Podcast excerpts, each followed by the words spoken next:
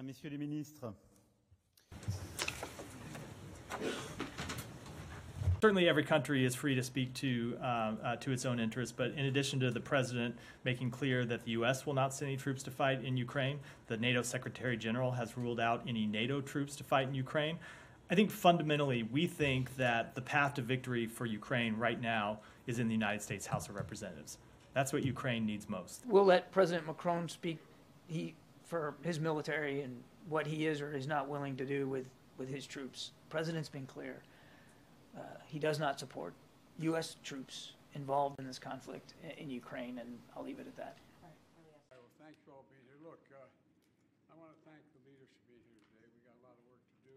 We got to figure out how we're going to keep uh, funding the government, which is an important problem, an important solution we need to find, and I think we can do that. And uh, in Ukraine, I think the need is urgent. I hope we get to speak to that a little bit. And uh, I think the consequences of inaction every day in Ukraine are dire. I've been speaking to some of our our and uh, we have to replenish the air defenses for Israel.